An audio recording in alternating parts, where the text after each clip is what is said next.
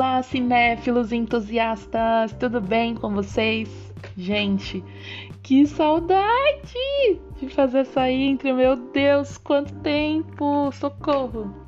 O Quarto dos Clássicos, ele precisou dar uma pausa durante o ano de 2022 por motivos maiores de vida acadêmica, vida profissional, vida pessoal, enfim. Mas agora eu tô de volta e com muita vontade de trocar figurinha sobre os meus filmes favoritos com vocês. Então, super obrigada pelo apoio, é, tanto no próprio podcast mesmo, que eu vi que, mesmo sem nenhum conteúdo, a gente ainda conseguiu ter alguns ouvintes e super obrigada também por não me abandonarem lá no Quarto dos Clássicos no Instagram. Vi que também ninguém deixou de seguir. É, e obrigada por, também por esperarem todo esse tempo para me ouvir de novo, né? Com outros filmes legais, enfim, acho que com esse ano eu consigo trazer conteúdos legais. É, tudo que não deu para fazer em 2022 eu quero trazer para cá, então super obrigada mesmo mesmo, sabe? É, mas voltando aqui, é, hoje eu vou falar de um filme dos anos 90 que por incrível que pareça, essa década ela já é considerada antiga. Que tristeza, porque eu nasci nela, assim. Mas ela é antiga e com certeza é uma década assim com muito clássico. Até pensei assim, poxa, em algum momento vou ter que falar sobre os filmes dessa década porque realmente faz parte da história dos clássicos, né? Não tem como não mencionar alguns títulos que foram feitos durante durante essa, essa, essa era, né? Então aguardem mais pra frente, vou trazer outros também. E a ideia é não navegar sobre o que foi a minha ideia inicial, né? De falar de, de filmes dos anos 40, 50, 60, enfim. Acho que é importante também resgatar o, o, os, os clássicos mais recentes, justamente para trazer o público, né? Acho que é importante a gente mesclar um pouco. Assim, eu tenho outro trabalho paralelo de falar de filmes atuais, mas como é que é o quarto dos clássicos? Eu acho importante abranger todos, né? Então, enfim, o clássico escolhido hoje, é, ele é um filme de ação, uma farofa que, ó, gostosíssima, de qualidade que eu tenho certeza que você assistiu, sei lá, com seu pai, com seu tio, com seu avô, num domingo à tarde, comendo, sei lá, macarronada com frango. Porque ele é o puro suco dos anos 90. É, bom, sem mais delongas, o meu escolhido hoje para este comeback do quarto dos clássicos é o filme A Outra Face, lançado em 1997 e dirigido pelo John Woo. Então aconchegue-se, pegue sua pipoca e vem comigo!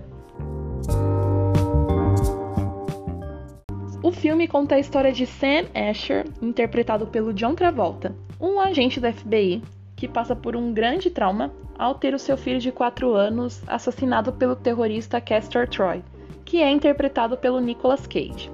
É, esse fato faz com que o Asher não descanse em nenhum momento é, anos a fio até prender é, o Troy, mas não só por esse crime, né? Por todos os outros atentados que ele tem feito nos últimos anos, tanto antes de matar a criança quanto depois. É, passado esse tempo após a morte da, do filho dele, o famigerado dia chega de encontrar o Troy. Graças a uma ação da FBI, conseguiu localizar ele e os seus capangas e o, e o Asher parte em disparada para isso. Então ele tem o que seria o seu grande acerto de, contra, de contas com o Troy. É, acontece que durante essa ação, durante ali a porradaria, o Troy sofre uma contusão e acaba ficando em coma.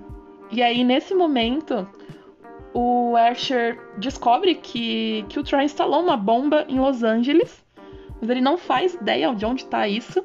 Porém, a única pessoa que sabe onde está é o irmão dele, o Pollux, que é interpretado pelo Alessandro Nivola, que foi preso naquela mesma ação que pegou o Troy também.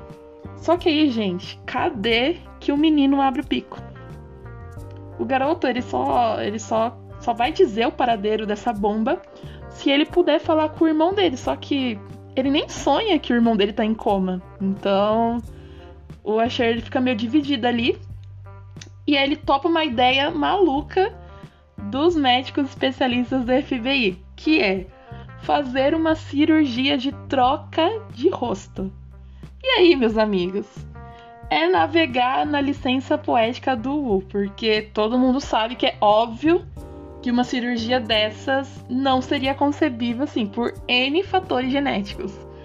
Mas os efeitos especiais usados ali, dado ao contexto anos 90, você fica até pasmo com a excelência da cirurgia. É algo assim surreal, surreal, assim, não tem como não tem como você falar mal do filme por causa disso. É, é literalmente esquecer qualquer qualquer viés genético e cair de cabeça na história. Então, assim, a cirurgia é um sucesso. Bom, cirurgia feita, Asher agora é Troy e Troy, agora é Asher, continua em coma. Com a troca de rosto ter sido um sucesso, o Asher barra Troy segue com seu plano alinhado né, com a galera do FBI e ele entra lá no presídio para tentar conversar com o irmão, para descobrir onde essa bendita bomba está instalada para eles conseguirem desativar. E ele chega até descobrir. Porém, não dá tempo dele contar é, para os colegas que estavam ali sabendo do qual rolê que ele fez para descobrir isso, porque em paralelo o Troy acorda do coma.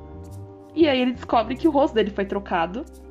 E como ele é um bom terrorista, ele toca o terror no hospital onde ele está internado é, pega os médicos lá, mata todo mundo, mas antes ele coloca o rosto do Asher acoplado ao seu corpo.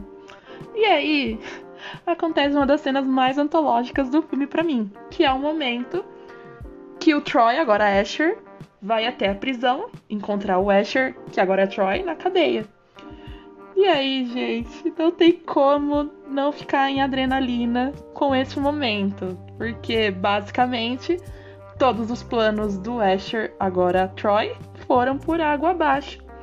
E agora ele tá preso, e não só preso, preso na cadeia, está preso no rosto do maior algoz dele, que tirou a vida do filho, e agora está com o próprio rosto dele por aí, fazendo um milhão de coisas absurdas, não só dentro do FBI, mas com a própria família dele, né? Então, assim, não tem como não ficar nervoso com a situação toda. É muito bom, é muito bom esse momento.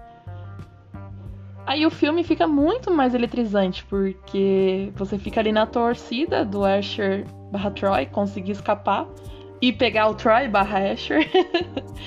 e também você fica full pistola vendo o Troy assim, tacando puteiro, aprontando todas com o rosto do Asher. Então, é muito doido. Eu achei maravilhoso nesse filme é, as próprias atuações do John Travolta e do Nicolas Cage. Porque eles imitam realmente um ao outro, assim, todos os três, todos os três jeitos, assim, é, é demais. Confesso até que no começo tava achando bem morninha ali a atuação do, do John Travolta. Mas com o tempo do filme eu percebi que é a vibe mesmo do personagem, que é um banana. Porque, nossa, o, o John Travolta, quando ele está no, fazendo o papel do, do, do Castor Troy, assim, tá impecável. Assim como o Cage, que já era maravilhoso sendo o Troy, ficou perfeito fazendo Asher, aquela vibe banana mesmo. Então, até parece que os papéis trocados seriam os ideais para cada um. Eu, tento, eu fico imaginando o processo criativo disso. Acho que não havia escolha melhor para os dois atores, sabe? Ficou genial, genial. O filme é considerado um clássico noventista por dois motivos. O primeiro é que os atores John Travolta e o Nicolas Cage eles estavam assim no auge das suas carreiras. O John Travolta ele ainda estava colhendo os frutos do sucesso que foi o filme Pulp Fiction do Tarantino, que foi lançado três anos antes. É... ele até chegou a fazer uns outros filmes nessa janela de tempo, mas ainda ele era muito lembrado pelo personagem Vincent Vega. Já o Nicolas Cage, ele também estava no hype após ter ganho seu primeiro Oscar pelo filme Despedida em Las Vegas, que foi lançado um ano antes. Então, o filme ele chegou com muitas expectativas do público, pois todo mundo queria ver os dois maiores nomes do momento contracenando juntos ali.